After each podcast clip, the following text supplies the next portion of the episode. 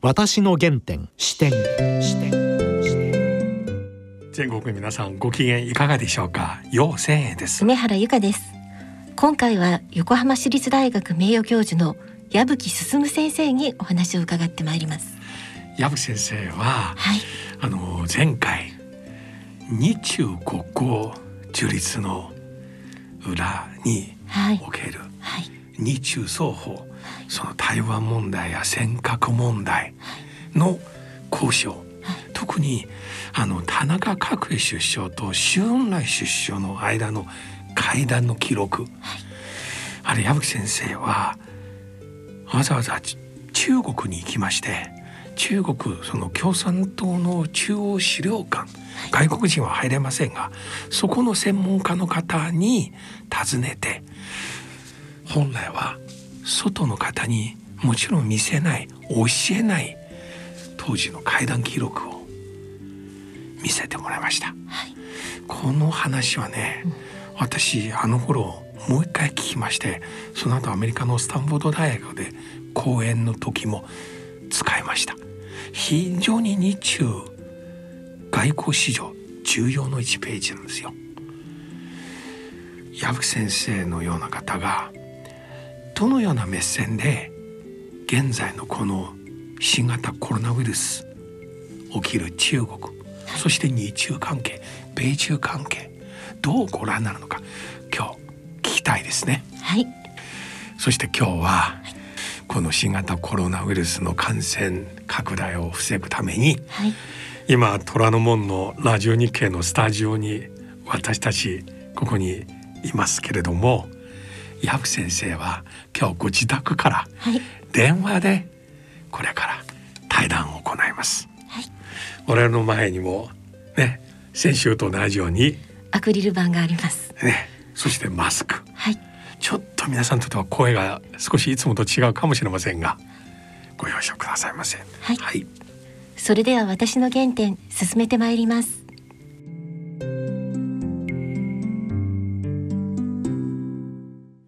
私の原点視点。視点視点矢吹先生今日よろしくお願いします、はい、こちらこそよどうも。ろしく。あの前回の日中国交樹立の内幕などの話大変反響良かったんです、ああ、そうですか。そかったですえーといね。ろいろリスナーの方から初めはて日中間でそのようなやり取りあったと。ははいそして今日またこのコロナウイルスのね状況の中で再び中国の、えー問題を先生に伺います私あ、は思うには。このコロナウイルスの問題で中国の習近平政権の一帯一路の路線やビジョンに何らかの影響を与えるのでしょうか？ええ、あのーいろんな意味でね、あと思います。つまり最初はですね、はい。あのー一帯一路に従ってコロナウイルスが流れたように見えたわけですね、それはある意味では事実で、つまり中国と付き合いがあれば、人と接触すれば移りますからね、ですから最初は、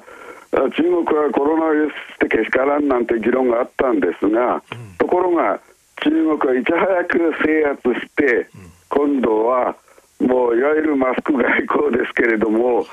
マスクをじゃんじゃん作って、マスクだけじゃないです、イギリスにあの防護服がね、はい。えー2000万着かな、セットかな、届いたというニュースが出てますけれども、とにかく中国はいち早く自分の方はコロナを退治して、はい。その間に医療体制を整えるふうに生産をシフトして、まあ、大体中国は世界のマスクの半分以上し生産してるんですよね。そね。れから防護服、その他医療あの人工、うー呼吸器ですか、そんなものをもう従えて、今度は一帯一路を通って、今、ヨーロッパにあのどんどん行ってるわけですね。そういう意味では最初の段階では一帯一路はなんだウイルスをまき散らす道じゃないかというような悪悪口があったわけです。しかしながら今やあのコロナ対策はやっぱり中国に頼るのがいいと。中国の体験ですね、中国何しろ大勢の人を治療したわけですから、しかもかなりあの強硬なあ例えば病院2つ作った。あれも10日で作るとか6日で作るとかそういうやり方。あれ凄まじいですね。他の国はちょっと真似できないですね。その科学技術の一部分である医療技術やあるいは設備に対して確かに今回アメリカや特にイタリアなどは驚いた話がどんどん出てきましたね。呼吸器の数の少なさやあるいは ICU の不備など中国はここ数年でかなりテクノロジーの面で力入れましたが実際こういったあのハイテクノロジーの分野 5G など注目されてるけども、はい、全体はどういうレベルですか、いやこれがまたすごいんですよ。5G について言いますと、うん、去年の11月からもう主要都市で、商業用の実験あの商業用のサービスが始まってるんですよ、はい、実験はもう5月から始まってるんです、私は去年の5月にたまたまアジア文明会議というのを出て、実際オリンピックスタジアムで 5G やるのを見たんですけどね、そしたらもうそれから半年後の11月からは主な都市で、うん、あの商業用のサービスが始まってるわけです。はい、で今回ですねあのテレワークのために非常にあの 5G がフルに活用されていて、はい、今回のあれを通じてですねテレワークを通じてあの 5G は完璧に中国社会のあの非常に重要なインフラとして、うんあの実際に実用化あの道を固めると思いますね、うん、そういう意味ではあの私はこのコロナポストコロナの中国経済は非常に体質が強化されてですね、うん、そういう 5G を通じた情報ネットワークを通じて経済全体が再編されてかなり強い経済になると思いますね。そうなってくるとこれまで米中、まあ、私はチャイメリカと言ってきたんですけども、大体これはアメリカ主導の、米中二極体構造っていうような形だったんですけど、今回はアメリカはガタガタして非常にあの弱いってことを見せつけたわけですね。でコロナ後もおそらくそうでしょう。ですからこれからはコロナ後の米中関係は中国主導、中国がイニシアチブを持ったそういう米中関係になるでしょうね、それはもう見えてきたと思います。でそれは 5G だけじゃなくて、例えば、はい、あのフォアウェイですね、はい、あれのスマホやそれの通信技術、まあ、通信技術の方が 5G ですけど、スマホなんかを取り上げてみても、あのフォアウェイの一番新しいスマホは完璧に中国製ですね、はい、アメリカの部品一つも使ってないわけです。それでもう非常に安く大量生産する体制を整えている、そういう意味では、まあ、5G の通信、それからあのスマホ端末、あるいはさらに言えばですね、あの量子コンピューター、はい、量子通信、中国は2016年に量子衛星、ボクシングというのを打ち上げて、今、量子通信の実験を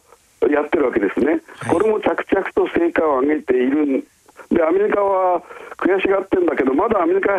あの打ち上げることに成功しないんですよ、4年経ったのに。これはちょうど一昔前にソ連がスプートニクを上げて、アメリカはそれから10年以上経ってようやくアポロをやった状況に似てますね。でそういう意味では科学技術の点で中国は圧倒的に今アメリカを抜き始めたということですね私はこの動きに注目しているわけです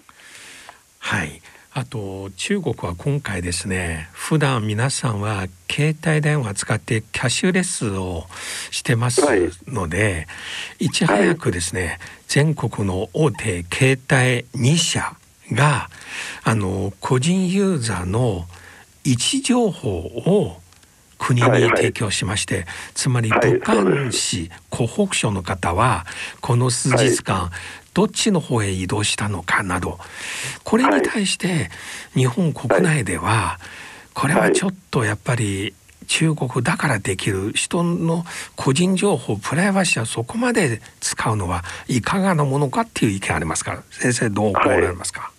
はい、それが非常に面白い問題ですね一般論としてはなんとなく人権侵害だ、それじゃあ自由がなくなるって思ってる人が多かったんですけれども、多いと思うんだ、しかしですね、いわゆる人権とですね、それから生存権とどっちが大事かっていう問題がはっきり出てきたと思うんですよ。つまり人間がどう動いたか、感染者がどう動いたかをある程度つかまないことには、対策取れないんですよ。そういう時でもやっぱり人権って言うんですかって問題ですね。うん人権は確かに大事だと思うんですよ、それは尊重しなきゃいけない、はい、しかしそれよりも生きるか死ぬかという生存権の方がはるかに大事じゃないですか、はい、まず生存を保障して、その上で人権を考えるというふうにいかないと、話が逆立ちですね、人権が大事だから、誰が感染したかわからんなんて、そんな話ばっかりじゃないですか、もう2時間線、3時間線になってきたら、追跡できないのは当たり前ですよ、日本ではいつもそればっかり騒いでて、どこの病院でとか言って、大騒ぎしてるけども、あの例えばシンガポール、いや、中国だけじゃないですよ、シンガポールとか、その他先進的なところではそういう形で、あの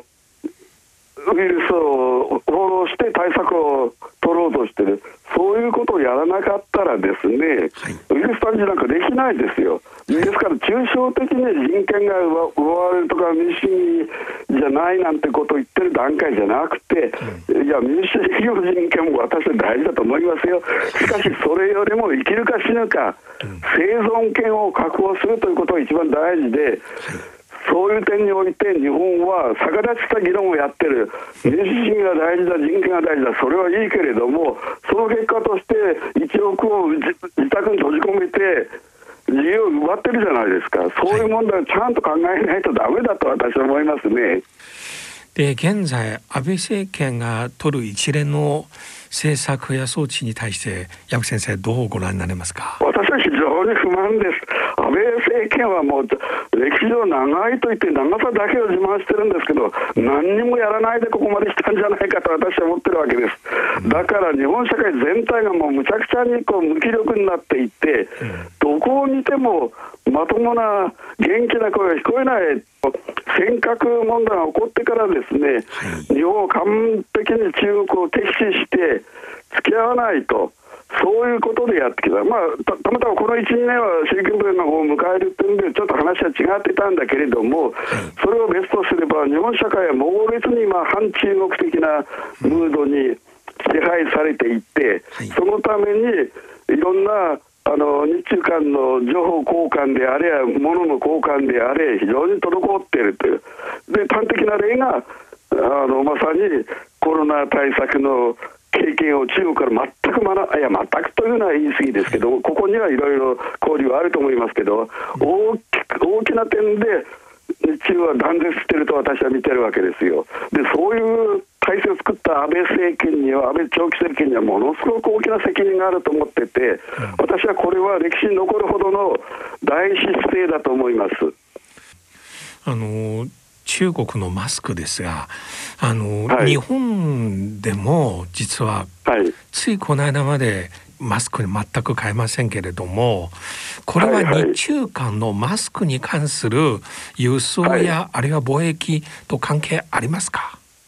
いやあの実は真相は私もよくわからないんですけどね、はい、あのどうも日本と中国の関係がぎくしゃくしているためにこういう問題が起こってるんじゃないかって気がしてしょうがないです。私のところにはね、中国の友人から4組、5組ぐらいからマスクを送ろうかという話がありまして、そんな話がある前にも、日本に住んでる中国人から私のところにマスクが届いてました。だからもうそれ以来いらない、いらないと私は断るだけなんですけれども、だからそういうふうに、どういうわけか、私のところにはそういう話がたくさんあったんですけど、ないところには全然ないということなんじゃないですか。つまりこれは日中の情報ギャップがあるために、はい、そういうコミュニケーションができてないということだと思いますね。でいろんなことがあるんだろうと思うんです、あの物流の問題も含めて、はい、どうもですね、私は率直に言って、うん、日本は中国の経験を全く学ぼうとしてない、例えばですね、中国はあのコロナ対策のマニュアルも非常に細かいのを作ってですね今第6版が出てるんですけれども、で僕はずっと最初からそれを見てましてね、どうして時々日本の友達にこれ翻訳されてるかとか、紹介されるとか、全然知らないって言うんですよ。どうもですね、これはあの日中コミュニケーションの断絶ですね、そのために非常に中国のせっかくの教訓が日本で生かされていない、日本はなんかそれを排除してね、勝手に、まあ、WHO とは連絡取ってるみたいですけども、一番大事なのは、中国で実際に対峙した経験ですね、それがどうも生かされてないように思えてしょうがないです。ただ、ももちろん私はあの素人ですし、まあ、引退した身ですから、あんまり実際どうなってるか調べようという元気もなくて、ただあの見てるだけなんですけども、そういう印象ですね。なるほどまたその延長線上で現在一部の方からグローバリズムの問題として追求すべきという声も上がってますがどうご覧になりますか、えですからグローバリズムについてつまり今は各国で封鎖封鎖あの各国国別の封鎖それから都市の封鎖そういう閉じることばっかり議論してるわけですね。はい、それはあのウイルスを抑えるためにはそれはしょうがないってことはあるけど逆に、はい、あのやっぱりつながないとだめだと。例えば、はい、あの先ほどイギリスにボムが行った話をしましたけれども、うん。そういう世界中にあるところからどんどんそのないところへ運ぶ遠くから運ぶより近くから運んだ方がいいからそういうことも含めて、うん、そういうつまり世界がいかに深く結ばれてるか、うん、サプライチェーンで結ばれてるか、うん、あるいはサプライのレジリエンシーを回復するにはどうしたらいいかということがいよいよ分かったと思うんですね。まあ、現実にはあの封鎖封鎖をやってるんだけども、こういう時こそですね情報の共有が一番大事で、あのどういう自分にとって必要な情報と他人にとって必要な全然違うわけ。国によって都市によって状況全然違うわけでしょ、うん、そういうニーズをいち早くキャッチしてそれに対応するためにはグローバルなコロナ退治のためのネットワークが必要なんだろうと思うんですね。はい、ですから非常にややこしいのは一方では患者が外国から入らない、あるいはよその都市から入らないように封鎖、それは必要なんですね。ただし逆に今度は、その後ではまたあのつないでいかなきゃいけない、復活の経済復活のためにはつないでいかなきゃいけないんで、そういうことを含めて、情報の共有、そのことが非常に大事だってことを今、教えてると思うんですけども、その辺の認識についてですね、もうグローバル経済終わりで、これからブロック経済に行くんだ、鎖国に行くんだなんていうのは、とんでもない議論がありますね。私はやっぱりいかにこのこの問題についての認識が混乱しているか、正確な認識ができなくなって、みんな右往左往してるってことを示していると思って、これはやはりメディアとか、あの政治の責任ですね。はい。つまり水際で止めるのは必要ですけれどもしかしだからこそ今こそもっと交流が必要なんですよ。強めるね。止めると止めるためにもまさに情報を世界的に共有しないと、水際で止めることもできないんですね。だから止めるというのは旧ウイルスを止めるんですよ。しかし情報については止めちゃ絶対ダメで、それこそ情報は世界にあのどんな情報でもいいから、いや、あのデモは困りますよ、インフォデミックは困るんだけれども、正しい情報をどんどん広めることによって、えー、どの国ではどうなってるか、どういう対策をしたらどういう成果を上げたのか、そういうポジティブな情報をどんどん流すことが一番大事なんじゃないでしょうかね。うち、に閉じこもって、なんかあの、こう、2、3年みたいなのばっかり見てたら、ますますおかしくなりますよ。あの先ほど藪先生おっしゃった日本では中国の対処法あるいは第6版までできたマニュアルなどは全く紹介されてないんですが、はい、やはり多くのいわゆる日本やアメリカヨーロッパのあのメディアか一般市民のイメージとしては中国まだ後進国として医療技術も衛生環境も相当レベル低いのではないかと。したがって死者数はもっと多いはず、したがって実際治療方法としてもそんなに学ぶものない。というのがまだあると思いますが実際はどうですか、えー、それはとんでもない間違いですね、うん、昔は中国は確かに後進国で不衛生で貧乏で、うん、ですからアジアの病人と、あの批判されて、揶揄されていたわけですね、で今でもウォール・ストリート・ジャーナルに書いたアメリカ人のように、そういう議論があって、そういうふうに見てる人がいるわけです。しかしですね、あの実際にあの今回は見事にあのウイルスが退治してしまったでしょ、最初はちょっともたもたしたけれども、断固としてやると習近平が決めてからはですね凄まじい全国動員で武漢に4万人も医者を集めて送り込んだんですよ、全国から、そういうふうにして徹底的な管理をやってあのあっという間に制圧したんですね、この結果とですねそれからその後ヨーロッパでブレイクアウトして、今度はそれから少し遅れたアメリカでとんでもないブレイクアウトしている、この姿、実際の感染者の数、それから死者、それを比べたらですね、中国が非常にうまくやったってことは分かりますね、あるいは中国の隣の韓国も今回はうまくやったし、あるいは香港でも、あるいはシンガポールでも、はい、要するに今回はですね、アジア、中国の周辺のアジアが非常にうまくやって、ね、逆にヨーロッパとアメリカが手間をやっているという。ヨーロッパもアメリカもこれまで感染症については歴史あると自慢していたんだけれども、うん、今回のヨーロッパやアメリカのごたごた、うん、